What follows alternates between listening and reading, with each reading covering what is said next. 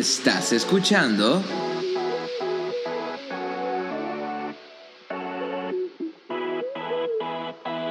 Lighthouse.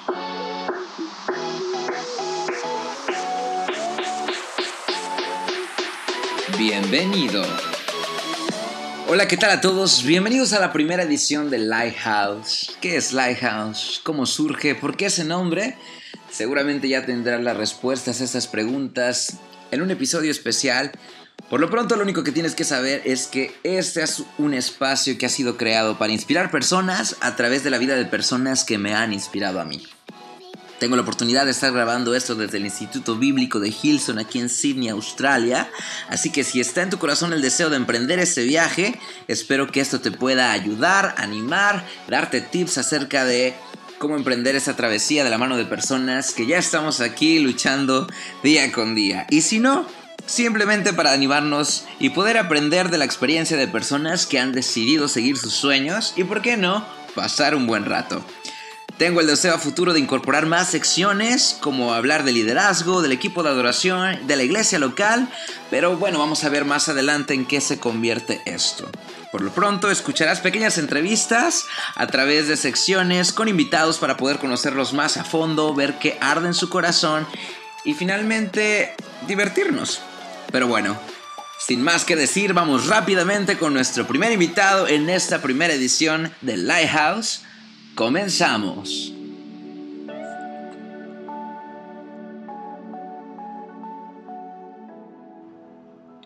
Hola, ¿qué tal? Pues bienvenidos. Primera entrevista de este podcast. Estoy aquí con la leyenda, el único, inigualable, Omar Acero. Es correcto.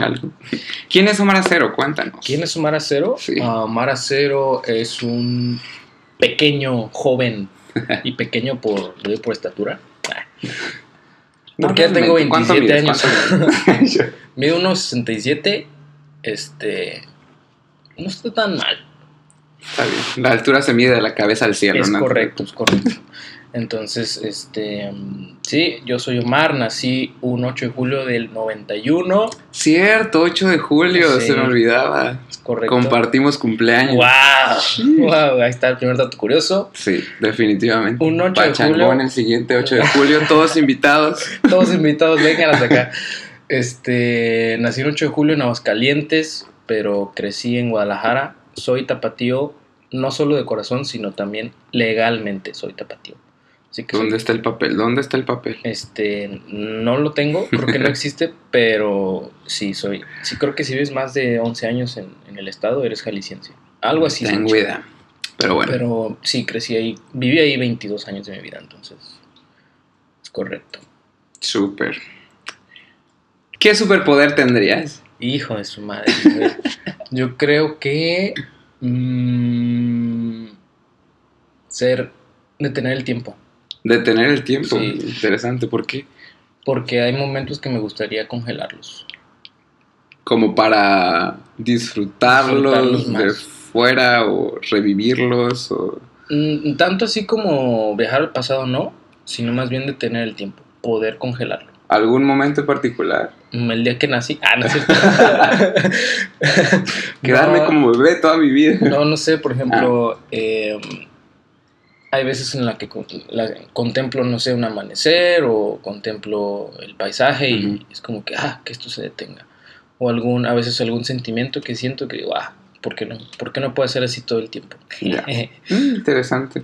Ok, si solo pudieras tener un solo hobby, uno, Uno, ¿cuál sería? dormir. Dormir. Sí. ¿Cuenta como hobby? ¿Lo contamos Sí. como hobby? ¿No? ¿No se dan cuenta? Hay gente No que le gusta dormir. ¿Dormir es un hobby? Nah, algo que sea como más activo. Volar un no sea- avión. Volar un avión. Sí. Eso sería un hobby. ¿Lo has hecho? No. Pero ese sería tu único hobby Sí. para mantener. ¿Por qué? No sé, me gustan mucho los aviones. Muy bien.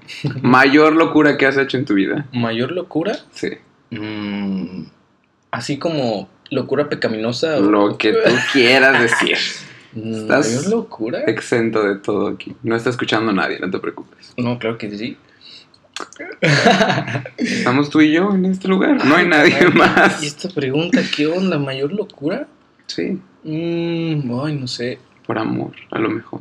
Mm, no sé, yo creo que. Pues cambiar de, de profesión. Cambiar de profesión. Sí, a mis 23 años decidí cambiar de profesión. ¿Cómo estuvo eso? Cuéntanos. Pues yo toda mi vida, eh, digamos que hice planes. Y en esos planes, claro que estaba Dios. Claro. Pero pues eran mis planes, ¿verdad? Pero más o menos a esa edad, como que Dios me mostró sus planes. Y A los 23. Ajá, y me invitó a los suyos, entonces los suyos no, hasta ahorita no contemplan mucho lo que yo soy, que soy ingeniero civil. Ajá. sino ¿Cuántos años de carrera fueron? Fueron cinco años de carrera, Cinco años de es carrera. correcto. ¿Cuántos años de inversión fue? ¿Cuántos años cuánto dinero? Ah, ya sé. Esa era la. Entonces, este, sí, como que cambiar así de un día para otro de mentalidad fue como que una locura. ¿Fue difícil? No, ¿No fue difícil? no, no fue difícil. ¿Qué, ¿Qué pasaba por tu mente el hecho de decir, ok, voy a cambiar esto, incertidumbre o... Mm, la verdad es que fue como una especie de adrenalina en el sentido de algo nada planeado, algo nada este, visualizado, sino improvisando todo, así como qué va a pasar, no tengo idea, de qué voy a vivir, no tengo idea. Todo ¿Fue de un día para otro o fue, Fue- una temporada? Fue como cinco días en donde este, Dios estuvo hablando en mi corazón y durante ese tiempo, pues, era así como que. Entonces, si ya no voy a hacer esto y ahora voy a hacer esto, pues. ¿qué va a hacer de mí? O qué voy a hacer, no sé. Y sí, era como una especie de incertidumbre, pero. o sea, experimentando mucha paz. Y una especie como de adrenalina de. Algo nuevo viene y no sé ni qué es, pero algo bueno viene. ¿Lo hablaste con alguien en su momento? Mm, sí, inmediatamente lo hablé con mis hermanos, con mi mamá, mi papá. Y no experimenté tanto así como, claro, tú puedes, o, o incluso tampoco lo contrario, sino que fue como que, no, pues órale, chido. Claro. ¿Hubieron comentarios de, no sé, personas cercanas, amigos, alguien que dijera, pues tanto tiempo en esto Sí, por desperdiciado, sí, te vas a morir de todo- hambre o... No tan negativos, pero genuinamente fueron comentarios, este, por ejemplo, de mi papá, de como que, Sí, cinco años, claro. Fue un esfuerzo muy grande que hicimos todos, no nomás yo o no nomás mi papá, que fue el que me, que me pagó la, la carrera. Claro, También por ahí aportaron mis hermanos, gente que ni siquiera conozco. Este, pues de un día para otro como tirar todo eso a, pues no a la calle, ¿va? no a la basura, claro. pero un cambio tan drástico pues genuinamente produjo ciertos cuestionamientos así de que y, y luego y la maestría, tuve que hacer Claro. una maestría y luego de repente ya no, fue como que genuinamente pues fue como varias preguntas y comentarios, pero que en ningún momento me desalentaron ni nada. ¿Cuál fue el cambio de dirección? ¿De Mm. dónde hacia dónde? ¿De dónde hacia dónde? Bueno, como te decía, yo toda mi vida contemplé este, a Dios en mis planes, servir en la iglesia local, de alguna manera hacer un impacto en, en, en la gente y, y en, y en todo lo que compete a las cosas de Dios por medio de mis talentos y mis dones y de lo que yo fuera a hacer. Ajá, Pero, como te dije, fue un momento en donde Dios me dijo, está muy padre que me contemples en tus planes, me siento privilegiado. Pero ahora estos son mis planes y yo quiero que... Y tú estás... Sabes planear muy bien, hijo. Excelente. Guau. No, no es por ahí. él, me invitó, él me invitó a sus planes y, y dije, bueno, pues a darle. Entonces, así fue. De contemplar a Dios en mi vida a que Dios me contemple en su historia. ¿Tienes como una idea de qué significa eso? El qué es sus planes. Mm, no tenía una idea tan clara, sino hasta hace unos pocos años. Solo sabía que, digamos que mi vida, yo iba a hacer algo muy distinto a lo que había planeado y no sabía ni sé cuándo va a suceder, Claro. pero lo que sabía era que tenía que estar listo y preparado. Y estando joven, eh, pues sin Claro. nadie que dependa de mí, Claro. joven y soltero, bello, eh, Por supuesto, una vida por este, delante. Dije, de una vez, de una vez, yo no sé si esto va a suceder en 10 años, en 20 o en 5, tengo que estar preparado. Y pues así fue. Mm, o sea, así, así fue. ¿Cuál fue la decisión más difícil o qué tuviste que dejar de hacer o qué tuviste que empezar a hacer como para empezar a caminar en esa dirección? Mm, el cambio hasta eso no vino de manera, eh, digamos, abrupta. Ajá. Eh, fue un periodo en mi vida en donde yo terminaba la universidad en el 2014, en mayo de 2014, y en ese verano pues pensando, ¿no? ¿Qué voy a hacer? Busco trabajo, busco irme a estudiar maestría o no sé. Decidí que ese verano iba a quedarme como sin buscar trabajo y sin hacer Ajá. nada y solamente pensar a ver qué iba a hacer. Claro. Y de mayo a julio fue, digamos que el periodo en donde todas estas preguntas pasaban por mi cabeza. Y en julio, precisamente creo que fue un 11 de julio o un 12 de julio, este, tuve un sueño y a partir de ahí todo se empezó a ser más claro. Pero, como yo les comentaba, yo nací en Aguascalientes, crecí en Guadalajara y una vez que terminé en la universidad en Guadalajara, regresaba a Aguascalientes, a donde mis padres ahora ya vivían. Entonces, se venían una serie de cambios en mi vida, donde iba a dejar mi niñez y mi juventud, todas mis vivencias las iba a dejar, iba a regresar a vivir en una ciudad donde casi no, no conozco, Claro. aunque nací ahí y mi familia está ahí, pues la verdad casi ni conozco. Entonces ya se empezaban a dar cambios de manera progresiva y no de manera abrupta. Yo creo que fue algo que benefició, si es que esa palabra existe, para Si no la inventamos ahorita. para que en cuanto llegó este digamos que el llamado de Dios a mi vida no fuera tan de golpe. Yo creo que eso ayudó a que ya venía tomando decisiones y cambios en mi vida. Ya.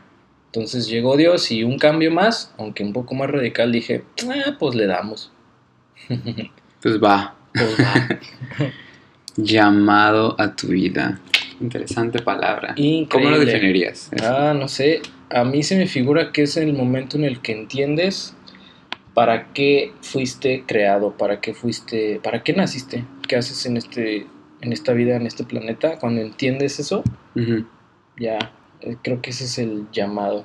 No sé. Cuando entiendes eso, tal vez ni siquiera entiendes específicamente o en la práctica lo que es, pero sí entiendes para qué viviste.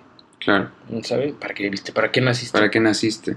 Am, Tienes este, este momento como ah, este cambio de dirección en donde Dios empieza a hablar como más fuerte a tu vida. Es como que no se trata de lo que tienes planeado, es más este, esto tengo para ti, ¿no? Siempre, siempre fue así, es decir, ¿qué, qué- cuál es tu trasfondo ah, en cuanto a tu relación con Dios? Eh. ¿Es de niño o naces en Sí. familia cristiana? ¿Lo conoces? Es, ¿qué, qué hay detrás de eso? Sí, yo eh, nací en una familia cristiana. Mis papás todo el tiempo estuvieron involucrados en, en la iglesia local. no recuerdo un domingo en donde no hayamos ido a la iglesia o hayamos faltado por algún motivo más Ajá. que por vacaciones. A domingos era iglesia. Sí, era, era porque es, eso sí, se hace el domingo. sí, como, así como el lunes a viernes uno va a la escuela, claro. el domingo era ir a la iglesia. Y siempre éramos de los primeros que llegábamos y los últimos que nos íbamos. Entonces, pues hay muchos recuerdos en, desde niño hasta mi adolescencia y juventud de que el domingo pues es convivir con la gente de, de la congregación, las clases, la Biblia, todo eso. Claro. Entonces desde niño siempre estuve como consciente de, de la fe de Jesús, de Cristo. Eh, y no sé, como que tuve a bien desde muy joven a yo solo tomar las riendas de mi relación con Dios, este, yo leer la Biblia. Rara vez recuerdo que mis padres me dijeran, ponte a leer la Biblia o vamos a la iglesia o Claro. yo qué sé. Recuerdo de hecho una ocasión en la que le dije a mi mamá no quiero ir a la iglesia. Y mi mamá me dijo, ah, está bien. No me obligó ni nada y yo hasta dije, ah, caray. Oh, Se puede. Se puede. Y recuerdo que el domingo siguiente, que por algún motivo sí decidí ir, me dijeron, Omar, de la que te perdiste. El domingo pasado pasó esto, esto, Ajá. no. Entonces, este, sí, o sea, Como el día que faltas a la escuela Sí, y, y, y hay un festival y no hay clases, no y sé. ocurre de todo. Algo así pasó. El asunto es que nunca, nunca me obligaron a ir a la iglesia, nunca me obligaban a leer la Biblia o a orar o todo eso. Este, no sé si yo creo que, por ejemplo, aprendí de mis padres o porque, no sé, algo, algo despertó en mí desde muy joven de que existía este Dios, de que existía esta realidad, esta relación personal Claro. con Dios y desde muy joven leo la Biblia, trato de orar este, y trato de entender cuál es la voluntad de Dios. Entonces, desde siempre, como te decía, Dios estaba en mis planes, en el presente y en el futuro, Claro. pero yo creo que llegó ese momento en el que Dios me dijo, está muy padre lo que tú estás planeando, me siento privilegiado de que lo Sí. tengas en tus planes. Ahora, estos son mis planes y quiero que entres tú a ellos. Ese fue, digamos, am, el único momento que cambió como radicalmente tu vida o, o tuviste en el momento de tu infancia, adolescencia, etcétera, un momento en el que... ah, porque lo he escuchado en muchas ocasiones, gente que, que, eh, crece con familias cristianas, etcétera, que no necesariamente que se alejan de Dios o que empiezan a hacer, am, a vivir su vida, por, por así decirlo, Sí. pero que tienen un momento clave, un momento cúspide de decir, esto es real, esto... Ah, ¿Tuviste algo así? Mm, creo que yo recuerdo que cuando tenía 8 o 9 años, mm, mis padres tenían un grupo en casa y siempre después del grupo Conexión, que hoy día le llamamos, Ajá, siempre está la comida, ¿no? Y el convivio. Y yo me acuerdo que yo bajaba a comer, claro. a comer. Y en esa semana mi papá habló sobre el bautismo en el Espíritu Santo. Y creo que estaban comentando después del estudio sobre lo que acababan de enseñar. Y yo estaba agarrando galletas. Y de repente empecé a llorar. Empecé a llorar y mi mamá decía, ¿y este niño qué tiene? ¿Qué Sí. le pasa? Y en ese momento otra persona empezó a hablar en lenguas de la nada y mi papá como que se dio cuenta de lo que estaba pasando Claro. y empezó a orar por todos y el Espíritu Santo cayó y, y yo llorando. Y yo, Claro. ¿qué está Yo solo quería galletas. Sí, yo solo quería galletas. Yo bajé por galletas y terminé bautizado en el Espíritu. Ese es un buen tip para quien nos esté escuchando Sí. y no ha recibido bautismo en el Espíritu Santo. Probablemente necesiten ir a comprar unas galletas. O ir a un grupo A conexión. ver, un grupo conexión. Me gusta más esa. Entonces así fue. Ah, Y yo wow. creo que desde ese momento empecé a sentir una convicción de que necesitaba un salvador. De que necesitaba. Mm, De que, sí, de que yo era un pecadorcillo y que necesitaba este, un salvador.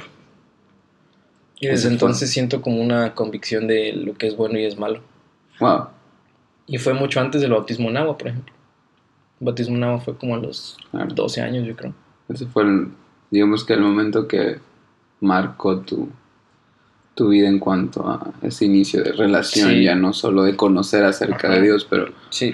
conocer o experimentar a Dios a otro nivel. Súper. En lo que estábamos hablando, el, este cambio de profesión o de planes de vida, ¿eso te llevó a, a inscribirte a- college? Al college. Ah, ¿Cómo, cómo College. surge Hillsong College? ¿Cómo surgen tus planes? Ah, ¿por, qué, ¿Por qué Hillsong College? Sí. ¿Cómo Eh, tomaste esa decisión? Yo creo que desde que era niño eh, me gustaba mucho la música, me gusta mucho la música. Y me llegó por ahí un disco de United, de Hillsong United, del 2001, pero creo que me, me llegó por ahí del 2003, yo creo. Y me di cuenta de que, no sé, como que las letras me llamaban mucho la atención, era como una banda muy diferente a las bandas este, que yo escuchaba cristianas. Claro. Y para los que me están escuchando, estoy usando comillas en mis Ajá. dedos. Ah, Yo los estoy viendo. no, como que era algo distinto. Y empecé a, a- a in- a indagar, a investigar, y pues resulta que era una iglesia. Claro. Este, y yo creo que a partir de ahí empezó a influenciar esta iglesia en, en- en mi vida. Pero lo chistoso es que A partir de la música. De la iglesia. música. Ok, ok. lo chistoso fue que de hecho empezó a influenciar en mi vida desde mucho antes, porque resulta que la gran mayoría de las traducciones de las canciones Ajá. que cantaban artistas cristianos cuando yo era niño Ajá. eran traducciones de Hillsong. Aún sin saber. Sí, ya, ya, ya. Entonces dije, claro, "Wow". claro. Yo creo que esa es la realidad de todos nosotros. Estando estando acá, dije, esa canción la escribió Hillsong, wow. Con razón. Entonces eh, fue por medio de la música. Después me di cuenta que era una iglesia. Y la verdad es que yo, yo leía las letras y decía, tus cuates como que leen una Biblia diferente o no sé Sí. cómo, cómo lo interpretan. Este, y desde entonces tuve una buena impresión de la iglesia Claro. Hillsong, aunque pues tú sabes, en México no, no tenía, o no sé si todavía tiene, como una especie de buena reputación. Claro. Es como en América, lo amas o lo odias. No, Ajá, sé, por qué, no sé por qué. Entonces, este, sí, yo creo desde entonces eh, supe que era una iglesia y, y que, no sé, hacían las cosas de manera distinta. Y estando precisamente en un congreso de Más Vida en el Ujú, 2014, ujú. fue después de un concierto creo que de Kim Walker, todavía ni siquiera empezaba el congreso, fue cuando tuve este sueño Wow. y Me acuerdo de eso. Estaba ahí, estaba ahí. tú estabas ahí, Sí. increíble. Y, y toda esa semana durante el congreso pues estaba orando, meditando y Claro. recuerdo que hablando con mis hermanos llegué a la conclusión de que dije, bueno, pues creo que me voy a ir a un instituto bíblico Claro. Inmediatamente como estaba Chris Méndez, creo que estaba yo Label, no me acuerdo quién más Sí. estaba, dije, ah, Hillsong. Claro. me di cuenta de que no solamente sabían hacer buena música, sino que también había predicadores Claro. pastores que, que sí la hallaban, ¿no? O sea, hubo algo que hizo clic también con su forma de. Sí, dije, es la iglesia que más está influyendo, la iglesia local, Claro. al menos la iglesia local que yo estoy acostumbrado. Ajá. Sé que no tiene tanta influencia sobre otras denominaciones, Claro. sino más sobre la pentecostal, pero dije, en caliente dije, ah, Hillsong. A- Además de que yo no sabía de más institutos bíblicos. Yo no me puse a buscar, Sí, es el que sea, sabía. Ah, no, la verdad. Yo sabía de Cristo para las Naciones y, y alguno en dije, Monterrey. ¿por qué no? Total, está súper cerca. Sí. Y dije, ah, Hilson. Y fíjate que de la gente que yo conocía que había ido a Hilson, Ujú. pues casualmente no eran así como que los mejores ejemplos, ¿no? Ajá. Ajá, o sea, era gente que pareciera que se fue al instituto y regresó peor. A lo mejor no vinieron acá. ah, oh, ahora tiene todo. Sí, entonces así, así fue, como, como que, pues desde niño empezó a como la espinita de Hilson, Claro. Hilson, Hilson, y no, no, pues no dudé, simplemente dije Hilson, y ya, así fue. Esa fue la toma de decisión. ¿Cuáles fueron los retos entonces? Ahora Los tomas la decisión retos. y dices, Lo reto. ¿qué hubo en medio de decir, me voy a Hillsong College y estoy ahora En estudiando? Hilson. Bien, este, el primer reto fue obviamente mi papá, el aspecto de que cinco años estudiando una carrera, Claro, Y son cinco años de carrera, pero la aventura empezó desde que yo tenía 15 años, porque la situación económica no era nada fácil, entonces tenía que tener un buen promedio en la preparatoria para pedir, poder pedir una buena beca en la universidad. claro. Entonces mi aventura empezó desde que yo tenía 15 años, entonces fueron 8 años que de repente De un día para otro... Ajá, estudiando. Ajá. Entonces mi papá fue como que, ¿y tu carrera y la maestría y todo Claro. eso? ¿Qué onda? Genuinamente, pues él. Sí, como la preocupación del padre, digamos. Totalmente, es... Sí, claro. Eh, y bueno, yo creo que ese fue el primer reto de, pues, decirle, no, no voy a estudiar Claro. maestría, me voy a ir al Instituto Bíblico, con todo y que él es pastor.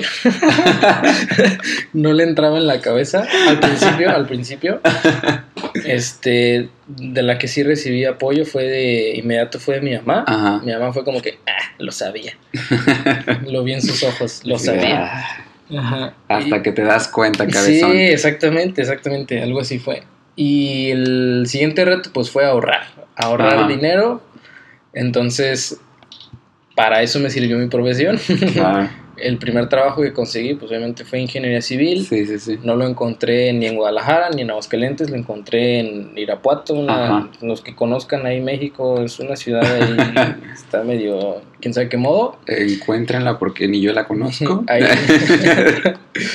y pues fue un trabajo muy muy bueno, una empresa muy muy buena. Este, quiero creer que Dios abrió puertas. Claro. Este, a veces las oportunidades están ahí, pero pues no están a la vuelta de la esquina. Hay que ir a buscarlas. Eh, entendí eso, Sí. ¿no? Pude haberme este, puesto en la comodidad de buscar un trabajo en mi Claro. ciudad, pero la encontré cuatro horas este, Claro. de camino.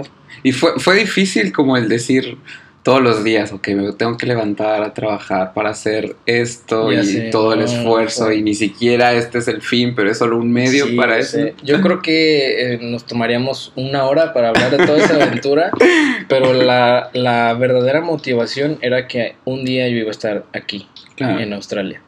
Y si me despertaba a las 5.45 de la mañana o, o a veces más temprano, tenía que estar antes de las 6.10, casi que 6.15 salía el transporte y llegar al, al sitio a las 7 y de 7 a a veces 6, 7 Claro.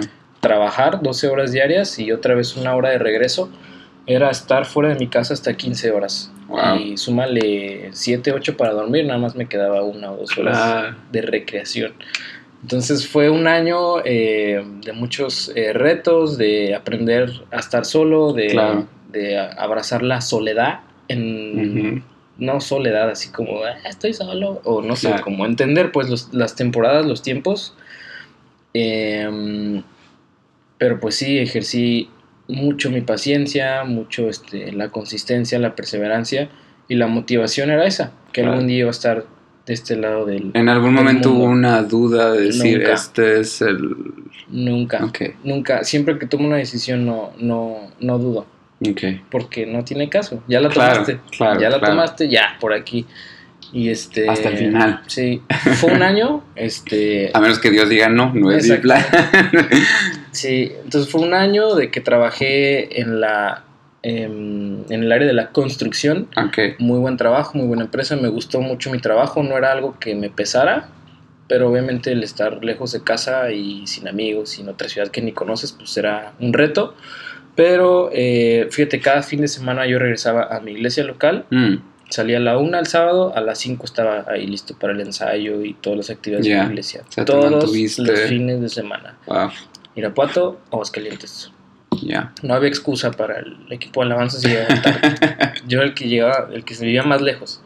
Definitivamente. Sí, fue un año así, un año cada fin de semana y Dios suplió para todo, Wow. para ir y venir cada fin de semana y este pude ahorrar muy buen dinero ese año y el segundo año la iglesia me contrató a tiempo completo Ya. este para pues como yo estaba digamos que al frente o a cargo de varias cositas o ministerios Claro. tenía que empezar a delegar y, y dejar todo fluyendo y, no dejar abruptamente las cosas y dejar Claro. ahí todo tirado ¿va? entonces este aparte de que venía eh, un cambio de local de la iglesia la iglesia estaba creciendo y pues yo ayudé a, hacer más o menos los, los planitos y las, así se va a construir esto y todo lo que, las adecuaciones que se hicieron este pues yo las hice y aprovechando que soy ingeniero civil pues ahí También sirvió la profesión. sirvió exactamente la profesión ahí con el toque arquitectónico ¿va? industrial O sea, parece una fábrica en lugar Sí, de una iglesia, es correcto. pero... pero bueno funciona pero fue lo que pagó la profesión. Sí.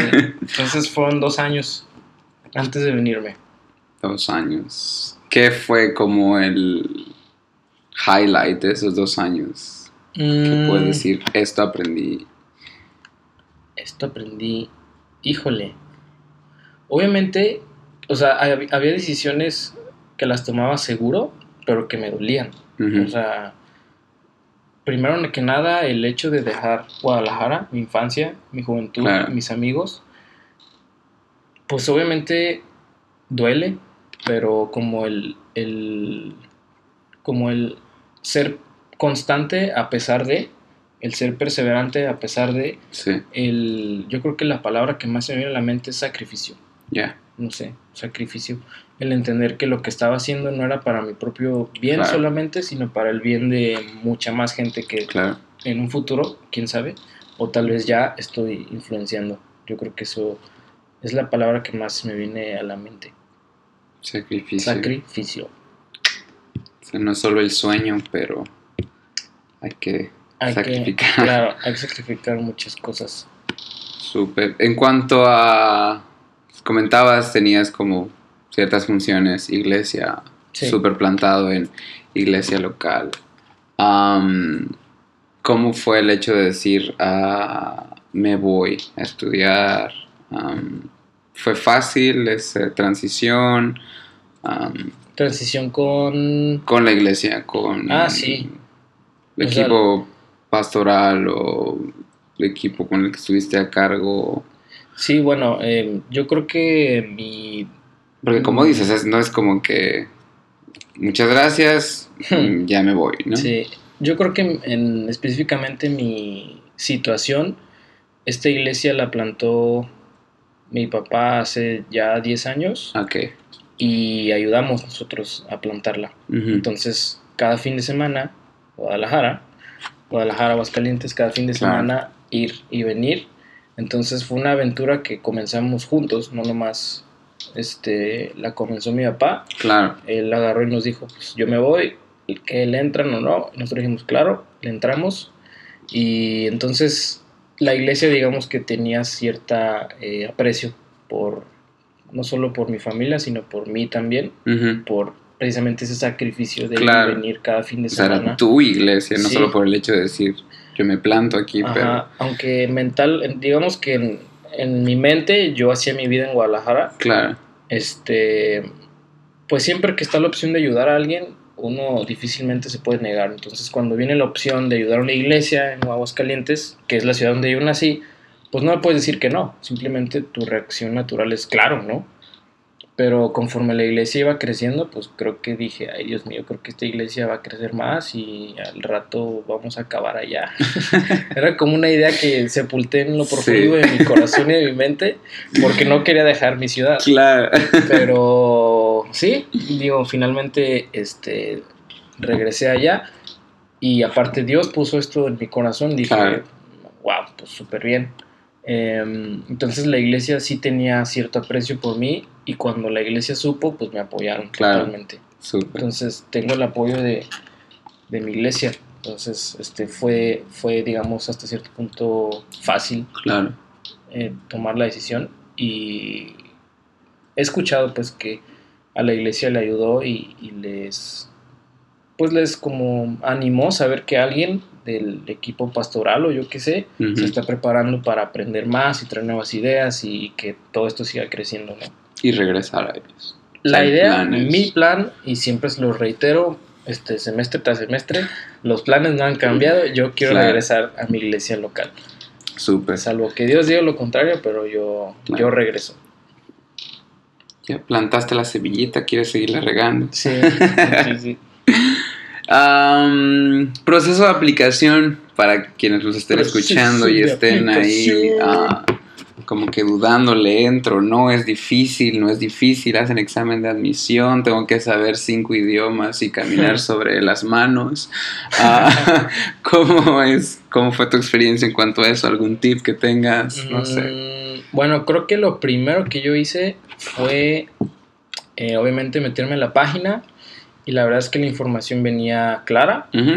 Y lo segundo que hice fue pedir consejo de gente que ya había ido y venido. Mm, y así fue como recaudé o recopilé toda la información. Claro, y bien caliente en cuanto te- iba teniendo dinero iba haciendo todos los, los pasos a seguir. Lo creo que lo primero que hice fue checar la vigencia de mi pasaporte. Ya, como iba a estudiar maestría en Canadá lo tenía vigente en lugar de irme a Canadá pues me voy a Australia entonces pasaporte bien eh, sí tenía sí tenía vencida mi visa americana y tuve que renovar mi visa entonces ahorré apliqué para la renovación de visa, fui a Guadalajara, renové visa, todo perfecto.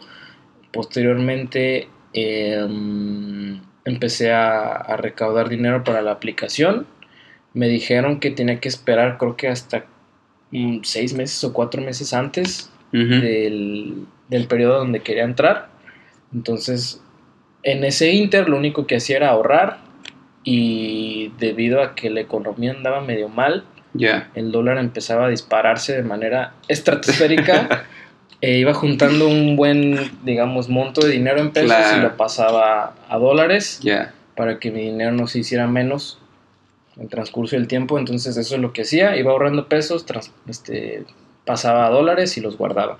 Claro. Em, ¿Qué más hice? Pues esperar a que se diera la fecha. Tuve listo el examen del TOEFL. Mm, Lo, lo presenté en la Universidad del TEC de Monterrey. En todos los, en todos los campus hay este, la facilidad de presentarlo. Si eres exalumno, pues es más fácil. Pero para cualquier Claro. persona, tú pides tu ficha o no, no me acuerdo cómo fue el proceso, pero te acercas al, al campus, Ujú. quieres presentar examen y ya te dicen todo lo que tienes que hacer.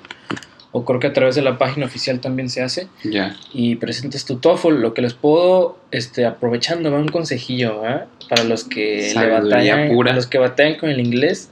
No, Esa era la siguiente pregunta. no, Dale. no estudien inglés. No se preocupen por estudiar inglés. Preocúpense por pasar el examen.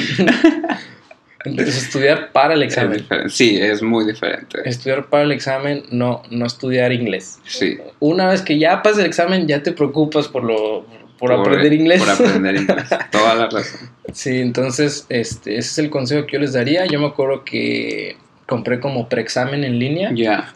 y familiarizarte con el formato, Claro. con el tiempo que tienes para contestar, el tipo Claro. de preguntas y con eso fue suficiente. Yo tenía la verdad el inglés algo empolvado, lo aprendí de los 0 a los 15 años, pero a partir de ahí ya no, no, lo, no lo utilicé. Claro. Este, entonces fue nada más una desempolvada, no, es, no lo tengo así que digas, uff, super inglés, pero tampoco estaba tan, tan mal. ¿verdad? Claro. Entonces, eh, sí, así fue como yo le hice.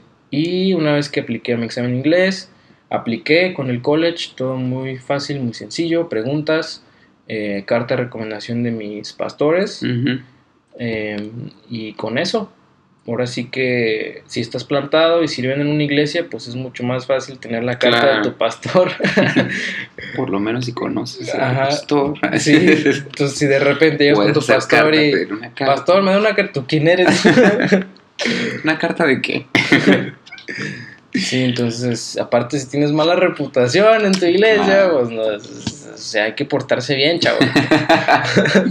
Pues entonces vas a otra iglesia. no, esa no es la solución, claro está. Sí, entonces, este, fue sencillo, no utilicé agencia. Una vez que recibí mi código de enrolamiento, no sé si esa palabra existe también, Creo que no, pero no. apliqué a la visa, yo no fui agencia ni nada, la verdad es que nada más es ponerte a leer Sí, y, definitivamente. y aplicar el código, eh, pagar, Muy importante. muy importante, y listo, aprobado. Una vez que tenía todo aprobado, compré mis vuelos eh, y pues ahorrar lo que fuera este, suficiente hasta el día de mi partida. Claro. Y sí, así le hice, así fue. Llegas a college entonces y ¿qué fue lo como las primeras impresiones? ¿Te acuerdas de algo de eso? Mm, Ah, no sé, solo sentí como mucha emoción. Es como, obviamente es como, no sé, es raro. es raro. Por un lado, como son cosas que tú solo ves por video y por cosas así que te cuentan, Claro. pues tu expectativa puede ser o más o menos. Yo personalmente eh, me encontré con lo que buscaba, no más, no, no menos. Y lo que más me gustó, pues yo creo que fue Australia, Claro. la ciudad. no, como que no me había hecho a la idea de que llegaba a, a qué tipo de clima, a qué tipo de, Ok. O sea, nunca, nunca yo, pensaste. yo ni siquiera, no, como que estoy bien tonto, yo no, yo ni siquiera me, o sea, no, no, no caí en la idea de que yo llegaba a una ciudad que era un puerto, que era una playa, claro. ¿sabes? Yo, ah, aquí está la playa. Tú te trajiste tu suéter. Entonces llego, muchos, muchísimos árboles, este, muchísimas Claro. aves, y yo decía, ay, qué bonito. ¿En dónde estoy? Eso es lo primero que me gustó, que es mucho verde, mucho pasto, Claro. más que nada Australia, más que, más que nada. Fue el, como el primer impacto, el cambio Sí. de. Ah, y la otra es que era una ciudad multicultural, yo no, yo no sabía eso. Bastantes retos con eso. Sí, sí, sí. muchas personas, muchas nacionalidades, muchos acentos. Sí, muchos para colores. que ellos muchos, van a batallar. muchos colores, muchos sabores, sobre todo muchos olores. eh, Sobre todo, tienes Ujú. toda la razón. Hay mucha gente que no cree en la doctrina del desodorante en Sí. este lugar. Sí, es una herejía total. aquí. Han sido tres años que has estudiado. Dos años y medio Dos ya. años y medio. ¿Ha sido fácil? ¿Ha sido retador? Oh. Ah, ¿Cómo lo describirías? La verdad creo que fue la mejor decisión de mi vida por muchos motivos. Obviamente lo- el hecho de vivir en otro país, en otra cultura, eh, te abre mucho el panorama y la perspectiva. Eh, el hecho de servir en otra iglesia, de otra, digamos, mentalidad, te abre también mucho la perspectiva de cómo la gente cree en Dios aquí y cómo se relaciona con Dios. Eso pues enriquece tu, pues, pues, tu perspectiva de quién es Dios. Claro. Em, ¿Qué más? El, el- obviamente el hecho de vivir lejos de tu familia pues te hace madurar por muchos motivos, aunque nunca he sentido así como como ay quiero mi familia o extraño a mi familia. Ya, Eh, estando en México pues un camión claro. te acercaba a un vuelo de, menos de tres horas y estás en tu casa y pues estando aquí no es tan fácil, ¿verdad? Uno pues tiene que cruzar todo un continente, todo un continente, todo un mar, Claro. no es tan fácil. Entonces, em, para mucha gente es muy difícil, para mí no fue tan difícil, pero el hecho de la distancia, pues sí, es, este, es un reto. ¿Qué, qué otra cosa? Pues sí, el hecho de, de entender cómo leen, cómo interpretan la Biblia otras, este, pues sí, de este lado del mundo, Claro. es como que, oh, ahora entiendo. Tenía que escucharlo en otro idioma para ah, sí, poder también eso ayuda mucho. Leer la Biblia Para en inglés ayuda mucho. entender. Sí, sí ayuda, la verdad es que sí. Ah, eso en cuanto a college. y el- eh, ¿Qué pasa en el resto de, ah, digamos, no solo el estar yendo al instituto, pero lo que aprendes alrededor de, ah, por ejemplo, el, el venir a un país que es completamente diferente, cómo te enfrentas al reto de este pagar cuentas, renta, ah, todo eso, encontrar un trabajo, es fácil, no fue fácil. Ah, ¿Qué dirías en ese sentido? Sí, bueno, yo creo que para los que ya viven solos o han vivido solos, no va a ser tan difícil como para los que salen de casa y directamente dejan se el vienen. nido. Sí, yo creo que en mi situación, pues yo vivo, digamos, entre comillas, solo. Para los que no están, para los que están aquí, estoy diciendo comillas con mis dedos. Este, desde los 20 o 21 años vivo solo. Ya, Entonces, este, no fue tan difícil para mí el hecho de yo tener que encargarme de todo, hacer las Claro. cuentas, pagar luz, que renta, contratos, etcétera, etcétera. Y bueno, buscar trabajo igual, ya he tenido varios trabajos, claro. entonces no fue tan difícil. Em, pero sí, sí he visto como que hay gente que le batalla en ese aspecto. Pero pues ahora sí que están acelerando un proceso de madurez que tal vez Claro. les tocaba después, simplemente lo están adelantando, entonces este, vale la pena pasar Claro. por estos procesos. Eh, pero simplemente creértela, creértela que eres capaz de vivir solo, que eres capaz de administrarte una casa, que eres capaz de, no sé, de encontrar un trabajo en otro Claro. idioma, de que simplemente creértela y no tener miedo al fracaso. O sea, no pasa nada si te corren, no pasa nada si, Claro. no sé, Claro, porque no, pues no todo va a ser color de rosa, No, no, por para así decirlo, ¿no? Cierto. pero no, no es, simplemente es tener confianza en ti mismo, ¿no? No es, no es, o sea, es Australia, no es México. Claro. En no es lo mismo te- batallarle allá que Ajá, batallarle exactamente, aquí. exactamente. O sea, en México hay menos oportunidades de trabajo, hay que ser sinceros. Aquí abundan, pero pues hay que, hay que moverse nada más. Claro. Hay que echarle ganas. Sí. Rápido, así, en forma de lista Chan, de chan. todo esto. Tres pros, tres contras de todo lo que ha ocurrido. Puede ser college, puede ser vida aquí en Sydney. Uy, Bueno, como yo les decía, yo creo que si empezamos con los contras, es sacrificio. Se me otra, vez, se me- otra vez se me viene a la mente la palabra sacrificio. Veo como mi familia pues crece, tengo sobrinos, me estoy perdiendo su infancia. claro, Este, mis papás están igual pues envejeciendo, Sí, o yo qué sé, y- claro. y, y perderme todas esas etapas, pues es difícil. Este, el hecho de ver mi iglesia crecer y los jóvenes llegar a la iglesia y- Claro. y, cómo crece todo y yo no estoy ahí presente, es como difícil, pero pues estoy sacrificando todas estas etapas y este tiempo para en un futuro ver aún más, claro. pero pues sí es difícil, es difícil, es el primer contra que yo diría. El segundo contra que yo diría fue pues eh, me vine soltero y sigo soltero. Ajá. soltero en el sentido de que no estoy casado, Ah, ok. pero pues es un sacrificio, ¿no? Obviamente yo planeaba en mi mente pues casarme a los 26, 27 años. Ah, ok. Y ya tengo 27 y no, no estoy casado. o sea, digamos que como prolongar estas sí, o decisiones sea, de- postergar de, esa vida. etapa, postergar Ajá. esa etapa no fue tan no ha sido no ha sido fácil. Yo creo que es de los retos más difíciles que he tenido. Este, pero bueno, pues ahora sí que enjoy it, ¿no? Este, Claro. quién sabe cuánto más vaya a tardar porque aunque Mucho. aunque- Caes rápido. aunque- no, pues que cada cosa que sucede Uno nunca sabe. Este, pues sí, quién sabe cuánto más vaya a tardar eso. O Ya. quién sabe si va a suceder, ¿ah? Uno nunca sabe. Esperamos que sí, primero Dios, primero Dios. y la otra, eh, híjole, ¿cuál sería? ¿Otro contra? Mm, otro contra, otro contra. Híjole, a ver qué será. O sea, Así a lo que- mejor es muy bueno Ah. todo. Otro contra. mm, no, pues. No, yo creo que nada más esos dos son Esos los que dos. más me. Específicamente Sacrificio. de- todo tiene que ver con sacrificio. de college, nada. Ah, bueno, sí. Este, híjole, pues son muchas culturas. Eh, pareciera que en México decimos, ¿no?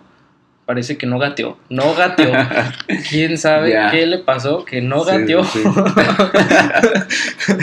o sea, son culturas distintas, son estándares de, de civilización o civilidad, no sé cómo se diga, así de como de, por favor, Claro, claro. como educación, no sé, esas Sí, cosas que... Sí, sí, como los, los, los, este, no sé, las costumbres a la hora de comer, Claro, los estándares de limpieza, Ya. ¿sí me explico? sí.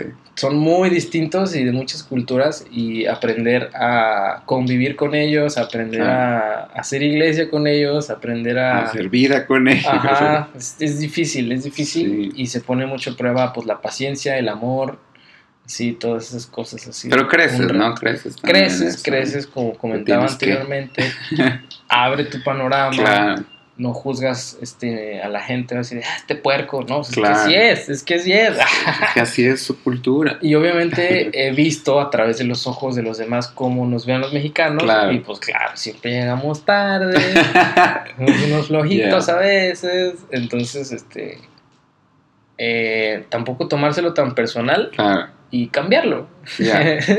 claro. Sí. Como que, ah, ¿esto crees de mí? Sí. Es que no me conoces. Exactamente. Súper. Pros, Pros, uff, pros de, de- Muchísimos. de en general, sí. como ya había mencionado, la perspectiva te cambia mucho, el panorama, este, abres más los ojos. Em, el hecho de, bueno, pues el Hilson College pues es como hasta cierto punto famosillo, ¿va? Ujú.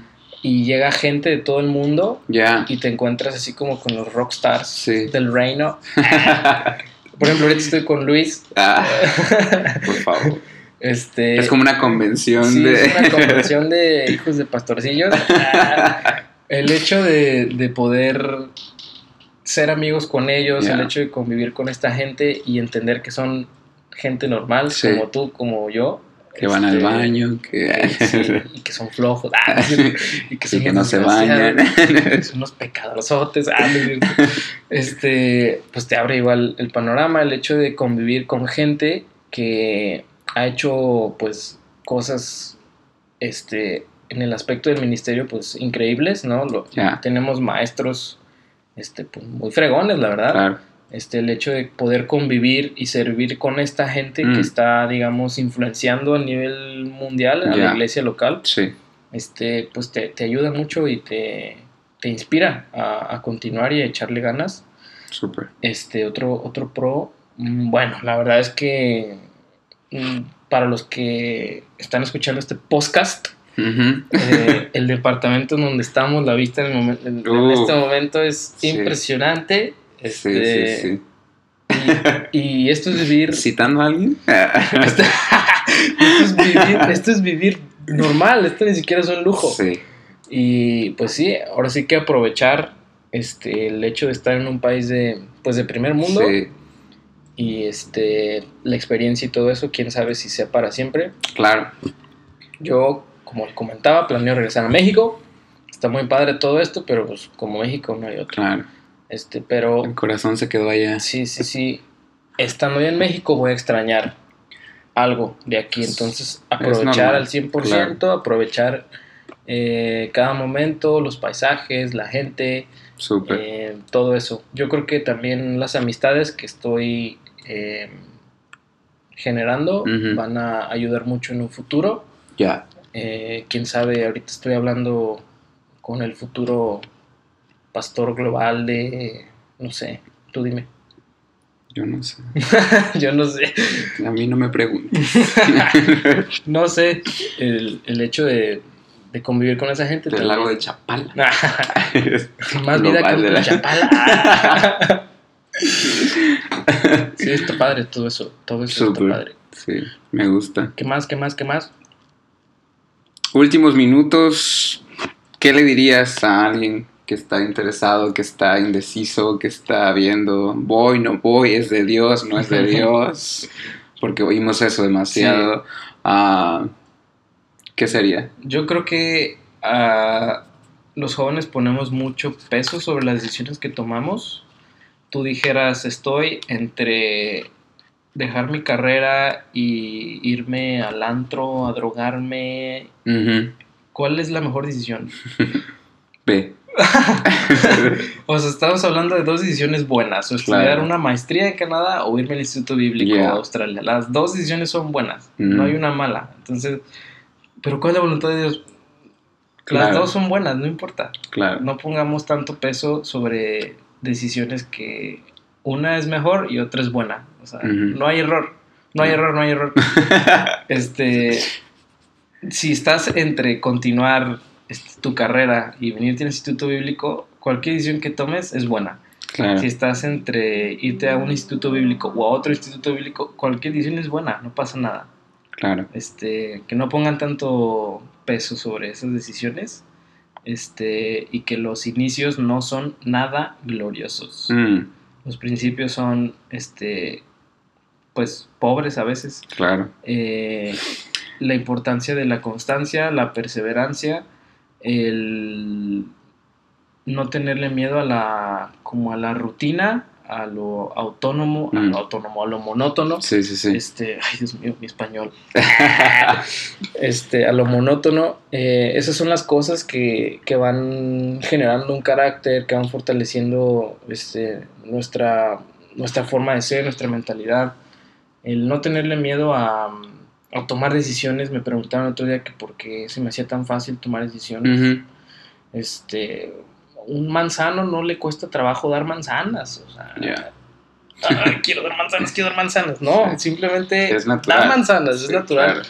En la medida en la No que lo tomes, piensa, es parte de. ajá, en la medida en la que tomas decisiones este, importantes en tu vida eh, o decisiones simples y estás seguro de ellas, mucho más fácil se te va a facilitar el tomar decisiones de mayor, digamos, Claro. eh, significado o envergadura impacto, ¿no? o impacto. Ajá. Entonces, este, toma decisión, no voltees para atrás, sé constante, sé perseverante, no vas a empezar siendo un campeón, claro. vas a empezar desde muy abajo, este, pero sí, eso es lo que les diría, que no lo piensen tanto, este, no hay, no hay decisión mala, como les dije, o sea, si estuvieras en irte al instituto bíblico, irte, no sé, a drogarte a algún lado, pues sí, eso es, Claro.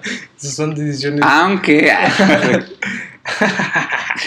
no, sí, les diría eso, les diría eso. Súper. ¿Algo más que quieres agregar? ¿Qué más? Pues, este, no, que, que lo único que necesitan es fe Mm. y pasar el examen de inglés. Y pasar el examen de inglés. no necesitan ni siquiera hablar inglés, necesitan pasar ese examen. Aquí aprenden inglés, no se preocupen. Si esa es tu preocupación, sí, sí, sí, vente. Aquí nos enseñamos entre todos. Sí, nada más pasen ese juntos. examen y con eso, con eso. Súper bien, pues así estamos terminando entonces. Chan, este chan. consejo. Y bueno, nos vemos en el siguiente episodio. Gracias por escucharnos. Nos vemos. Hasta la próxima.